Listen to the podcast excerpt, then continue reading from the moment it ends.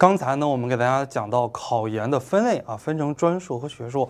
现在呢，我们来给大家讲，根据考研录取的形式来分类，可以分为全日制和非全日制。什么是全日制？什么是非全日制呢？这两个名词，我相信我们很多同学并不陌生啊。全日制就在学校里边读书，读两年也好，三年也好啊。非全日制呢，就是边工作边读书嘛，类似于以前的在职研究生，是不是这个意思呢？其实就是这个意思。在我们国家呢，二零一七年以前是没有非全日制的，二零一七年以前呢，只有在职。研究生，在职研究生呢是每年的九月到十月考试，呃，然后第二年的话一二月份啊就入学了。我们的全日制的研究生呢是每年的十二月到一月考试，到了第二年的八月到九月份才入学。那二零一七年之后呢，国家取消了在职研究生，因为在职研究生呢有很多的弊病，混文凭的人越来越多，只有一个学位证没有毕业证。而我们现在的非全日制的考试时间，包括考试的难度啊，考题它是跟全日制一样的，也是跟全日制一起考试。一起来录取的，我们来给大家说一下全日制。全日制的学制呢，一般情况下专硕是两年，学硕是三年。它的上课形式呢，一般是周一到周五上课。它的费用呢，一般来讲学费比较低，八千到一万块钱左右，有奖学金也有助学金，它也包住宿。奖学金的话呢，每个学校每年基本上都有八千到一万；助学金的话呢，每个学生每年有六千块钱左右的助学金。啊，全日制的话呢是包住宿的。适合的人群啊，就是应届毕业生，没有固定的工作的，渴望学到知识啊，希望通过全日制这个学历来找到工作的这一类人群呢，比较适合考这个全日制的研究生。下边呢，我们来说一下非全日制。非全日制只有专硕有非全日制，学制的话基本上是没有非全日制的。百分之九十九的专业的非全日制是专硕，只有百分之一不到啊是这个学硕。而我们教育类的话呢，一般情况下学硕不设置这个非全日制。上课的时间啊，一般情况下包含了这几个方面。第一个方面啊，就是周末上课；第二个方面呢，就是五一、十一、元旦这种国家的法定节假日上课；还有一个呢，就是第三个方式，寒暑假上课。每年的寒假上半个月，暑假上一个月，一年上下来的这个时间四十五天左右。那么第四种方案的话呢，就是也可以选择跟全日制一起上课，也是周一到周五上课，也是可以的。有很多同学呢是应届生，没有找到工作，但是也没有考上全日制，非常的不幸啊，被调到了非全日制。但是现在呢，考研被调剂到非全日制，也算是一件幸运的事情，总比考不上啊要幸运一些。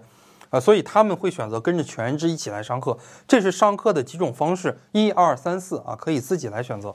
后边呢，我们说一下费用，非全日制的费用呢，一般比全日制要高一点，每年呢在一万到一万五之间。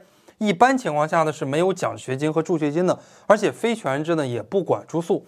非全日制适合的人群啊，往届生，你有了固定的工作啊，你或者是在编，在中小学当老师，需要一个研究生文凭来提升自己，或者来啊晋升自己的职称。中级职称到高级职称，或者说高级教师呢，成为特级教师，往往需要一个研究生啊这样的一个文凭。我们说一下全日制和非全日制的相同点和不同点。相同点呢，就是考试的难度相同，这是第一点。第二点呢，读研学习的内容相同。第三点，享受到的服务相同。第四点，毕业的要求也是一样的。老师不会说因为你是非全日制，对你的要求降低了，那么国家也不会说因为你是非全日制啊，对你的要求就降低了。还有呢，就是。